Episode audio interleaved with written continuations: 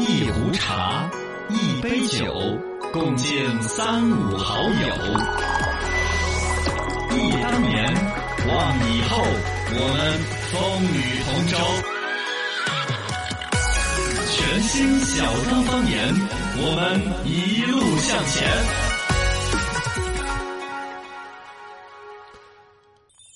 朋友啊，朋友，我们来喝口酒。无论任何年纪，都要懂得内心的感受，比外面的大道理更重要。那我说这个道理做啥子？啊矛盾。听听我们讲那么多心灵鸡汤没用，那是人家的人生感悟。对他那种情况，他那种人，他那种场合，你可能不一样。你这个时候的感受就是你真实的，当然这些道理可以有所借鉴，保不齐哪一天你遇到了相同的场合呢，哦能够有所这个思考。是是，但最终那一刻，你自己内心最真实的这个事情好或者不好，嗯其实是要有一个内心的定见。来，龙，那这这欢迎大家来我们的小刚方言，我就是小刚刚。我是小曹操。嘿，欢迎大家来互动哈，能不能可以摆起来？微信、微博、抖音都叫。罗小刚刚好，欢迎各位关注我们的微信公众号“罗小刚刚好”，上面跟我们互动起来。来看互动的朋友哈，昨天晚上都有好多在点果蔬解毒剂，你看我那个产品好受欢迎，吃了吃了，也不是点，晓得吧？直接咱们的那个微信公众号“罗小刚刚好”底下有个在线商城。对，哦，你可以点开，专门有一个罗小刚的果蔬解毒剂，写了个售罄，刚卖完，就一个已经卖完了。哦，限量版，哦，知道吗下个星期我准备再翻两个啥子口角两洗哎呀我提前上出来，大家就可以点播，是到时候总有人用需要抢购嘛。哎哎，好东西，我跟着我而且也这东西也便宜，你打算就打几折卖？全部都一折，全部都一折，全部一折晓得吗？啊先把价格哦原价提高。哎，你提高一千块钱打一折呢？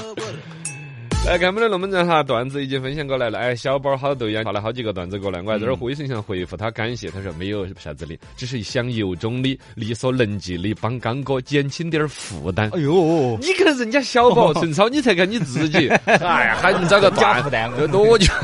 整啥子？你看人家小宝这的段子，竟把自己编进去。他说有一个问题，就是所有的男人都讨厌女人问的，就是我和你妈同时掉在水里头，你先救哪个呀？呃有一天他媳妇儿一问他这个问题，我就说你烦不烦呐？你老这么问，你能不能换一个问法嘛？老婆想了一下，嗯，那假如我和你妈吵架了，你会把哪个扔进水里头？就不要捞起来了。今天就换一个，你负责扔，你扔哪个？还是小宝发的段子，说昨天跟一个朋友聊天，问他小的时候遭妈老汉儿打过没有？朋友就说：“嘿，当然了，小时候调皮肯定就要打噻。”哎，那你爸妈是咋个揍你的呢？那就拿拿皮鞭抽噻，反正磨得个一两天是是走不动的。哎呦，朋友聊到这儿了，哎，那你呢？嘎，你是不是小时候也遭打过呢？我我当然小时候也遭打了。嗯，那你小时候也是用皮鞭打吗？那那个倒不，我我小时候是吧？我闭了眼睛的啊，呃，打打打打来闭眼睛了，只要一打，当场就干昏了，没有注意到拿啥子打过来的。哦，还是多造孽的，听到好造孽，好造孽！呃这段子好残忍，好暴力。来，我们来龙门阵看，嗯，我给大家准备的一段段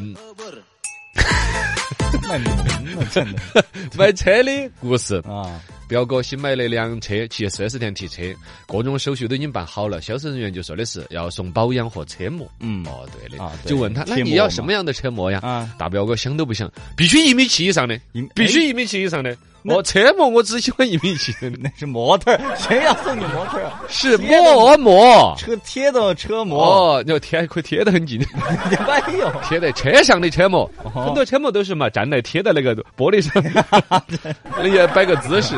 不是那个，哎，人比人气死，人家都买车了。就说同样的一句“不要”这两个字，这有的人说出来勾魂又勾人，不要，对啊，对，不要啦，嗯，对对，不要是了啦 如，果用日语说的话更那个，是吧？但是有的人就厉害了，说出来就跟斗地主一样的，不要，不要，不要，亲爱的，不要，不要。要不起，要不起。你说这种姑娘还爱不爱？还是爱。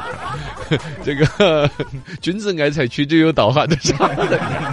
呃，有个小姐姐，他就说喜欢的男孩子送了他一个保温杯，嗯哇天气冷，送个保温杯很好的，但是盖子丢了，这是个啥子意思啊？保温杯盖子。姐妹们就帮他分析意什么呢，保温杯盖子掉了，啊。可能他是想说明迟早会凉的吧。哎，嗨，有盖子不也是吗？对。可以稍微多保久一点嘛。哎大家先照顾好自己哈。现在人家说有一种形容年轻人的身体，包括九零后甚至八零后，现在都有点作死。对有个词语形容这种人的身体叫稍纵即逝，稍纵即逝，不是形容时间吗？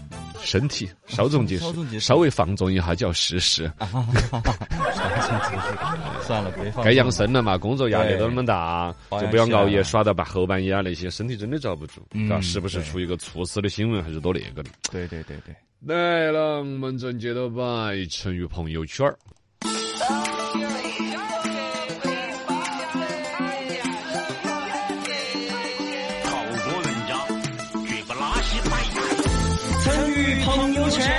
这儿资讯最新鲜。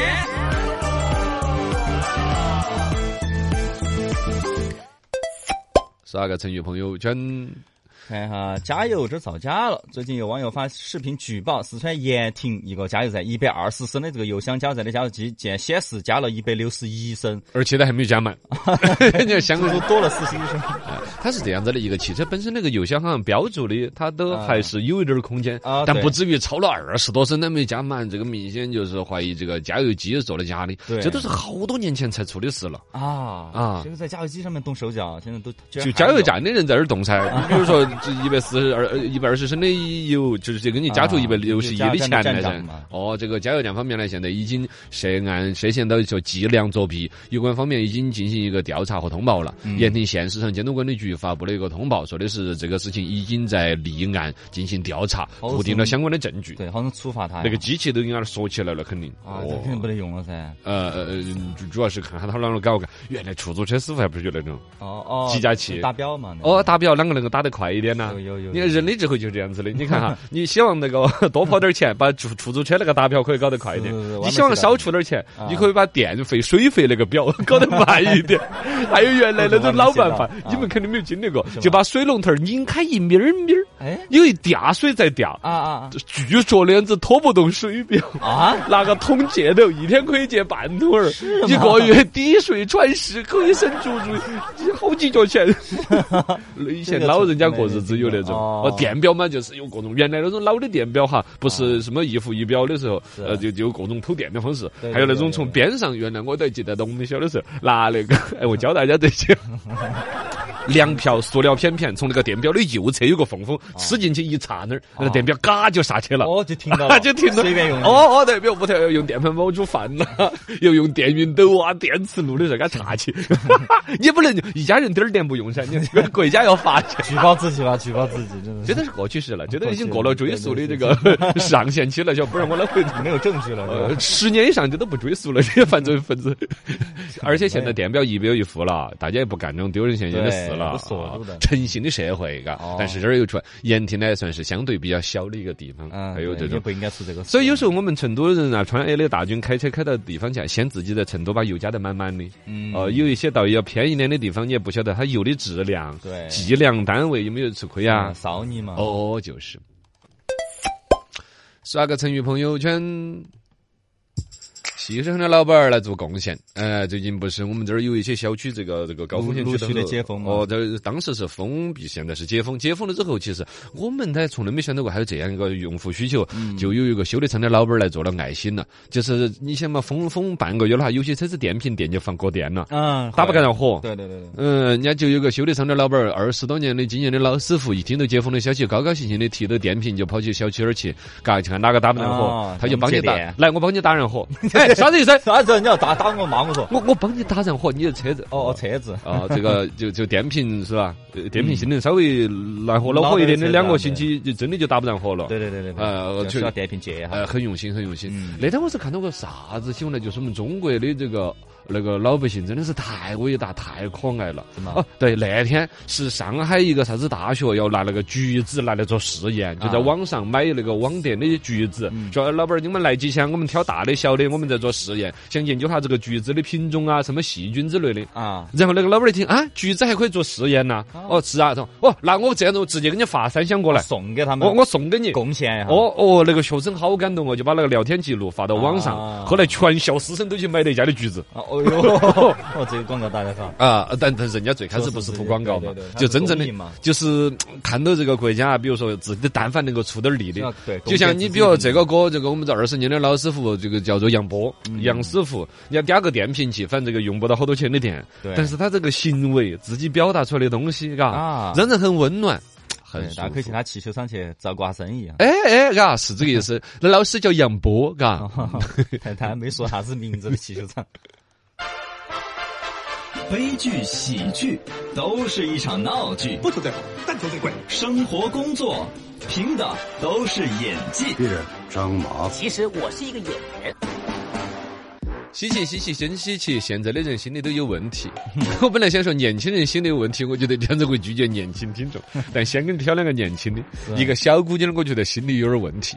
这个事情发生在辽宁那边，辽宁大连。呃，这个警察叔叔通报出来一个警情，说的是这个女娃娃的网名叫做漠然之后漠然，然后呢在网上发布这个不当的涉疫情的言论。他发布个啥子呢？他说什么他说的是：哎呀，不希望大连的疫情停止，能够再闹哈儿新冠病毒才好哎。这啥？要耍家耍疯了是吧？啊，这个娃这个女娃娃二十八岁，是一个民办幼儿园的老师，你还是个幼儿园老师，可能是就是就耍家了，耍的对对，不想去上课嘛。嗯，但是作这个是个开玩笑嘛，好像有点过了，嘎，反肯定正。过了呀，疫情是呃大家都希望早点停止的啊，停你你就今天跟疫情有关的一些医护工作者啊那些，听着你这话好难受嘛，嘎对嘎。呀对呀。反正这个妹儿最终是以寻衅滋事罪，这也是不是那个说是个口袋罪嘛，把她装进去了。行政拘留嘛，行政拘留了。哦，你个这脑壳有问题。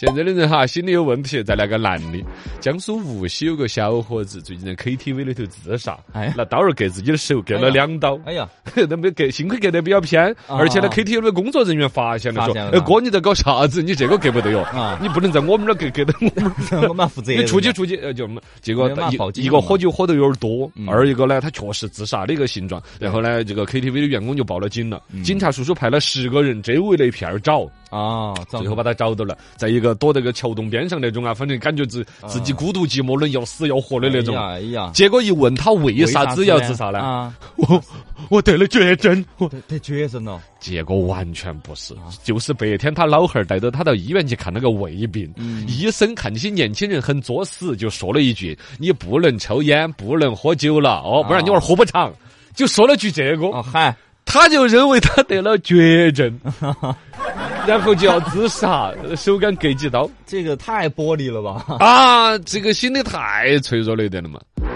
还好像我们这种上年纪的也有这种，我还给你翻了一个八零后的，就两个娃儿的老汉儿。啊，也在那儿要死要活的，我觉得脑壳有问题。河南郑州一个男的打电话报警，警察叔叔，嗯我报警，你报警，你有人酒驾，哪个去酒驾？那个人叫罗小刚。哎，你自己啊？哦，对，他就举报他自己酒驾了。然后民警赶到现场一看，哎呦，还真的是在酒驾。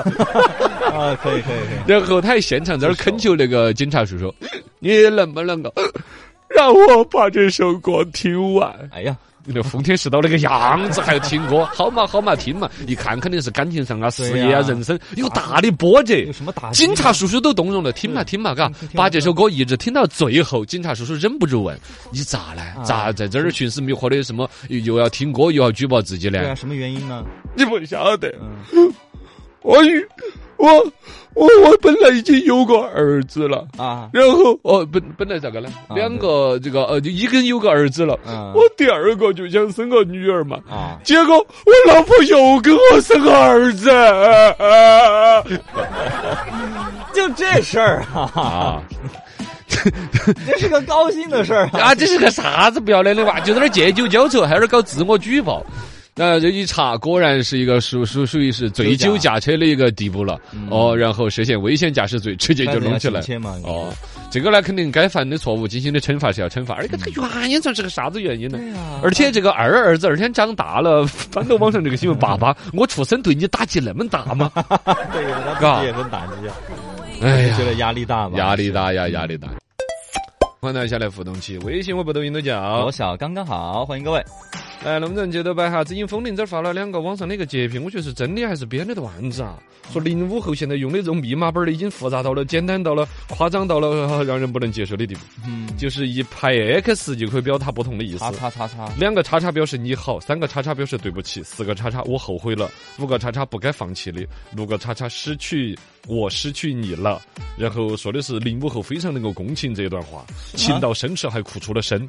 我我我觉得假了吧？这不就画了几个叉叉嘛？有可能是不是在特别的哪一个班，几个同学有类似一个密码本儿一样的聊天，不可能就用这几个叉叉来聊噻，嘎。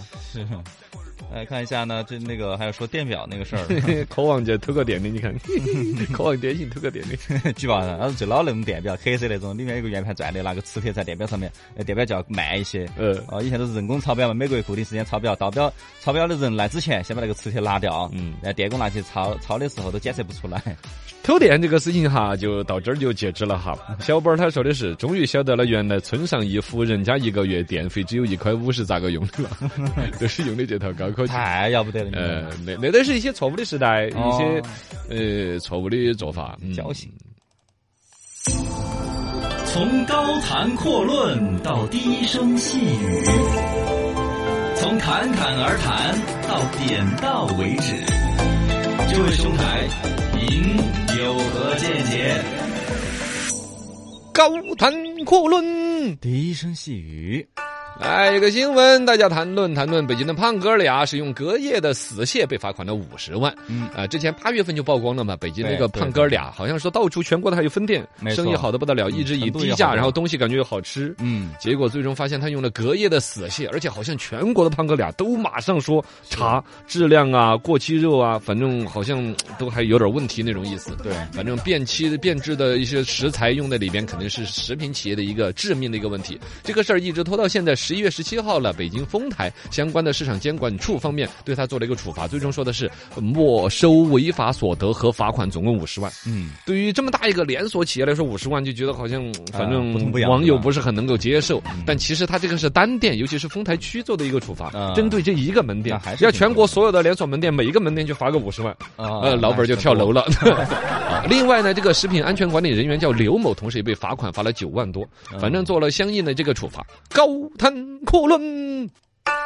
北京丰台的有关部门的处理得当吗？嗯，得当啊，当然得当，得当啊，当当当当，肯定是得当的。金额都有个首先，它放在一个单店里边，首先这个其实金额已经不低了，像一个餐馆五大五十万哦。二一个来说呢，它就像你说的，它肯定有个计算方法。对，当时调查出来多少证据，多少食材，然后做相应的一些处罚。网友呢，更多是一种群情激愤，觉得从一个点可以看出所有他的店，看出更多的一些问题，都是希望他们倒闭了。但你有没有证据呢？是啊，要拿证据说话，要实际牵扯到多少证据，用什么样的一种算法进行。处罚对五十万这个罚款其实是很得当的，包括那个工作人员，如果私人拿九万多块钱出来，还是很那也是很当回事的一个东西了。高谈阔论。那这样子罚的这么得当，那这个企业是不是长记性了呢？哎哎，不会长记性的，至少我觉得是会比较难的。呃，这个江湖当中有一种做生意的人哈，他就是不怕罚款的。有种说法叫罚着罚着就成熟人了啊！我还跟执法人员就关系就熟了。就是你啊，来，哎，对对呀，你还记得当年那个说法吗？就是直接罚款那个，我 我给你就吐痰呢，对吧？我我给你五十块钱，我请你，我请你也吐一口，是吧？这个呢，说起来是当年的一个段子，但是确实做生意当中可能有一个底层道德。一旦缺失了这个道德，你说五十万真罚的有点不痛不痒。企业和领导的一个风格会决定他本身人生的一个打法。比如说这个五十万放到了一个单店，这个如果是一个加盟店的话，五十万这个加盟店肯定已经垮完了，对，呃，搞不下去了。但如果说是对于整个个什么胖哥俩这个餐饮集团公司，全国那么多个店，我觉得这个罚的确实是对这个企业肯定不致命嘛。还有一个就是说。但这个企业本身是做不下去的，因为他的名声臭了。对对对，真正对他最大的伤害不是这次罚款这五十万，而是“胖哥俩”这三个字和这样一个过期食材的新闻挂了钩。嗯，然后所有的消费者看到这个牌子，对，就会联想到不健康啊、不卫生啊。然后对，最终这个企业真正怕的是这个，所以这个企业想翻身也是很难的。但我在这里边说的是，这个老本儿是可能不会出什么问题的。啊，就这胖哥俩嘛，他们俩。呃，不知道是不是真的就是胖哥俩哈，反正就是这个老本儿。我们在餐饮这个圈子里面遇到其实有很多哈，做垮无数的餐饮，不光是这种是出了质量问题嘛，有的就是品牌慢慢老化了，这个产品不流行了。其实一个老板手上做，同时在做好几个餐饮品牌，然后这个垮了做那个，那个垮了做这个，我就很想说的，胖哥俩这种罚款这种方式，你放在法理上是非常合理的，放在这个老板和企业我们餐饮行业的整体管理来说，又会导致什么？有一帮人他就不怕你罚，你把我胖哥俩这个罚垮了之后，我改天搞。一个搞胖子和瘦子啊，重新再弄啊，对，重新再弄个，或者他同时其他很多餐饮都在这进行当中的，这就说一个企业，尤其是企业的领导的一个风格，决定了他的打法。回到成本这个控制这个话题上面，对于一个企业，比如餐馆的一个经营，分成这样子若干层级，有一种老板是不懂成本的，嗯，就是那种呃，比如说呃，兼职的，自己本来可能是一个公务，一个一个不叫公务员，一个叫什么，一个一个在上班的人，然后就拿钱出来开了个面馆，这种人一般就是不懂成。本管理啊，稀里糊涂的开，然后稀里糊涂的亏钱，也赔了三两年之后，稀里糊涂的垮了。这种叫不懂成本。第二种叫不计成本，这就是懂成本的人了，但是他不计成本。有种是匠人精神，比如说人家就整的很大的很多肉很多面，我要的就是消费者最极致的一种体验。这种要么就是忽悠弄着更多人来加盟，要么就是匠人精神，我就要做出那个最极致的味，然后我卖最贵的价格，嘎。还有一种不计成本，就是用在研发上面。哦，你比如说像我类似于华为手机这种，我卖几几个亿、几十个亿敢往里边砸，我最终是长远利益能够获得，这叫不计成本。还有一种再再再次一点的，就叫重视成本。这种呢，就是企业的常规的管理者，我对成本知道，一个企业运营情怀是重要，但是成本才是做生意的根本。要能挣钱，那重视成本，这是最主流的一种情况。但是还有最恶劣的一种，就是我说的跟胖哥俩那种老板有点像的，叫成本控制为纲的人。什么意思？他就是整个企业经经营味道也好啊，环境什么他都不，他就是始终在钻怎么把成本压缩再压缩啊，已经最低了还要更低，而且这现在成为了一个逆淘汰的某种主流，就是以外卖为头牵出来的一种生态。对，怎么把让你面子上看起来像是一份健康营养餐又好吃的东西，成本抠了再抠，压了再压，对。味道也抛弃了，对卫生啊，对健康啊，对所有法律都一层层的，因为那个成本一点点的压缩而淡化了。胖哥俩和其他现在在类似于美团、饿了么有些平台上面卖的很好，但后来出来的新闻脏乱差的东西，对很多嘛，就是这种以成本为纲的一种管理企业，而且这种人搞垮一个，他一点都不心疼。嗯，他改天他那套打法很简单，怎么弄更便宜的材料、更没良心的材料，就可以搞出一个简单的在网上卖相给你，然后就挣钱。对，一个接着一个，高谈阔论。这是不好的呀！首先，这种事情存在的让人很心痛，所以我作为一个餐饮也搅骚过的人，那么两句一聊。二一个呢，其实真的你要管这种也很难。我只是细低声细语一小小的一个建议。我想起来这两天那个区块链不怎么提了。区块链技术如果能够把它用在不是搞什么比特币上，而是用在黑名单上，将会是很伟大，永远留在那儿。对呀。不管是说这个企业品牌，还是这个企业后边的操控的人，如果说国是是一种民间性质的好，还是国家性质的也好，对有一些就是真的违法乱纪，就像国外哈，对有的国家对于比如说强奸罪啊之类的，是要进行化学阉割的。啊，就是这个人要彻底永远没有这个念头和可能性，没有这个功能。啊，没有这个功能，回到餐馆老板，让他没有开餐馆的功能。让他社死嘛？就是啊啊啊，一直社死啊啊啊啊！这这有没有可能区块链的一个技术可以用到这个上面来？不然就真的是蛮难管了。